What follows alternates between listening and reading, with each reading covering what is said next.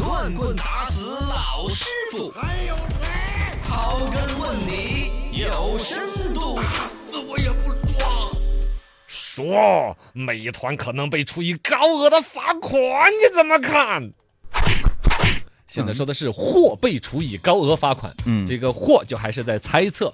被处以高额究竟多高？反正是美团自己说的高，应该就不会太低。嗯美团最近发表一个说，二零二一年四月份开始，中华人民共和国国家市场监督管理总局根据《中华人民共和国反垄断法》对于本公司展开了相关的调查。是这是美团自己发的一个公告，啊就是说四月份开反始，哦，呃，相关部门在调查我们。截止到本报告这日期呢，反正相关调查的还在查。是反正本公司自己看这个样子呢，当然首先我们是积极配合国家市场监管总局的调查的。对呃，本公司呢于现阶段无法预测相关的调查的结果和情 况，反正还在调查。问题反正不老清啊，本公司可能会被要求改变其商业惯例，或被处以高额罚款。哦呦，你看没有？这是他公司自己表的态。嗯啊，就应有该可是能到这个会时间该跟所有的股东啊、老百姓有一个表达嘛。嗯嗯而一个这个调查，四月份调查到现在都几月份了，嗯，这还都没调查完四。月份了啊，这四都个月了，对呀、从春天搞到这都秋天了。嗯都还没有调查完，足见这事儿可能还得调查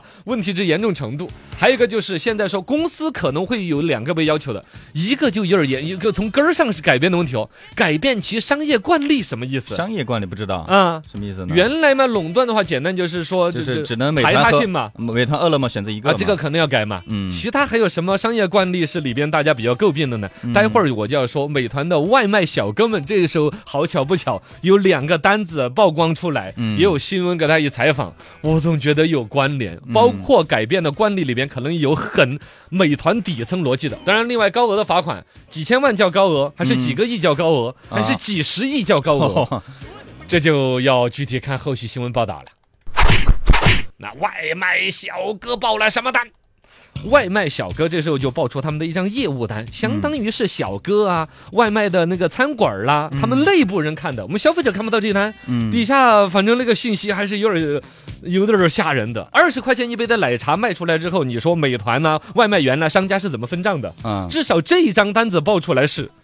外卖单子二十块钱的奶茶，美团抽走了十一块，十一，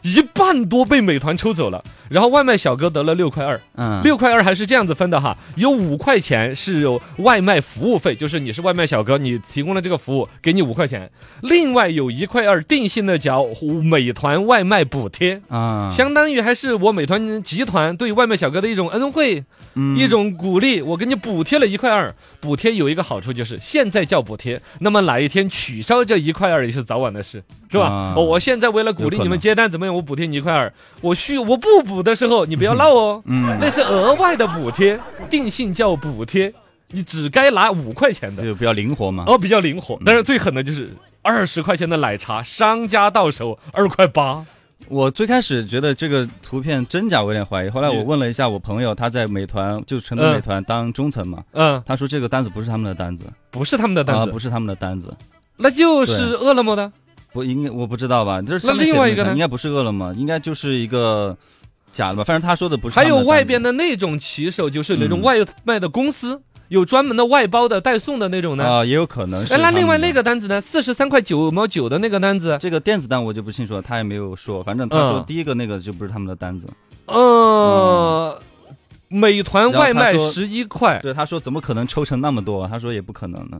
嗯呃，分不同的地方，我是这么想哈。反正这嗯新闻呢，我们那就正好把它说的更公正一点。是是本身是这儿还正好算是采访了一个美团系统内的人，对就说这个单子一看不像我们美团公司的，但里边确实有美团外卖的字样，美团嗯外卖的商家。但你这么一说呢，确实，如果我是美团公司内部的单子，我干嘛要打自己叫美团商家、美团外卖，啊，是吧？对，也对就是说，对另外一个更第三方的一个单子，那就嗯有点像是那个。就是有那种专门的跑腿儿公司，啊你比如说我们美团的外卖接不过来了，有啊一些有会有直可接派能一个你过来，然后这样子就形成了这个单子是在美团外卖上面接的，嗯美团外卖公司要把十一块钱得着，啊，然后这个跑腿儿的公司又得了个五块加个一块又二另，外抽啊，是吧有可能啊是，这种逻辑嗯是有的嗯。但总体来说，他们的抽成应该是比较高就是了嗯。对原来有我们的餐饮商家出来说的百分之二三十，嗯，嘎，已经是常态的一种事情。对，而且它还会根据你的生意好撇，根据你的竞争情况还会调整。嗯是比较恶劣的。哎抽成这个一直是诟病啊。嗯，对对对，你这个类也是提醒了我。嗯像另外一个单子说四十三块九毛九的一个外卖单子，商家活动支出二十六，平台服务费七块八，商家到手十二块一毛九。啊这个呢算里上了边活动支出，活动支出，比如说你要上个推热广搜啊啊、之类推的广啊、流量啊。呃，某种程度说，现在不管是美团还是饿了么，他们外卖在一个便利老百姓的消费习惯的时候，同时他把所有的流量、所有吃饭的人都弄到了他那儿，嗯然后在所有的商家你就要来选呐、嘎，嗯你你其实就是原来你给房租老板儿的钱，哦你要租对对好的对对铺子，你就可以截留更多的消费者在你那儿来吃饭。对对对那么现在房租租的贵不贵无所谓了，是不是嗯好口岸没所谓了？你要在线上占个好口岸，是那你就要给我美团买流量，对然后我在你最第一个页卡啊，什么品质午 餐啊，对对对品精品就往前晚面餐推啊啊，往前面推，这个是就相当于挣了原来房地产老板好哦口岸的钱。对，在闹市区的钱，那你逻辑呢也能够接受，说得过去。嗯哎呀，那外卖这个事情，消费者怎么说呢？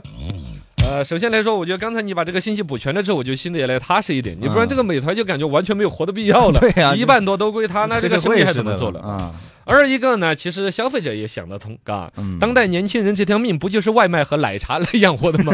你想要是真的没有了外卖，啊，那就我天哪，嘎活不下去啊，活不下去。你这个时代要是倒退到没有外卖的时代，我估计现在大量的青年都会对，吃不起饭了就， 是不是？还有奶茶这种玩意儿，嘎对，还有奶茶本来它的利润结构也是那样子，嗯就是水加点儿什么奶精啊、糖啊糖啊、什么粉分啊对对，对成本太很低成本也低廉。嗯就以刚才那个单子来说，你别说二十块钱，它值了二块八，挣了二块八，好像商家很可怜，嗯二块八商家已经有高额利润 了。也赚很多，倒也是哈，高也赚得了的，另外十几块就算是拿去，比如十一块钱拿去是美团买广告位的，啊我都千值万值，啊甚至我不挣钱就在美团上面上一个排行榜，对我知名度撒的周围几条街都知道什么什么奶茶，对对对对，啊是那也吗是？赚嘛，也是赚的。嗯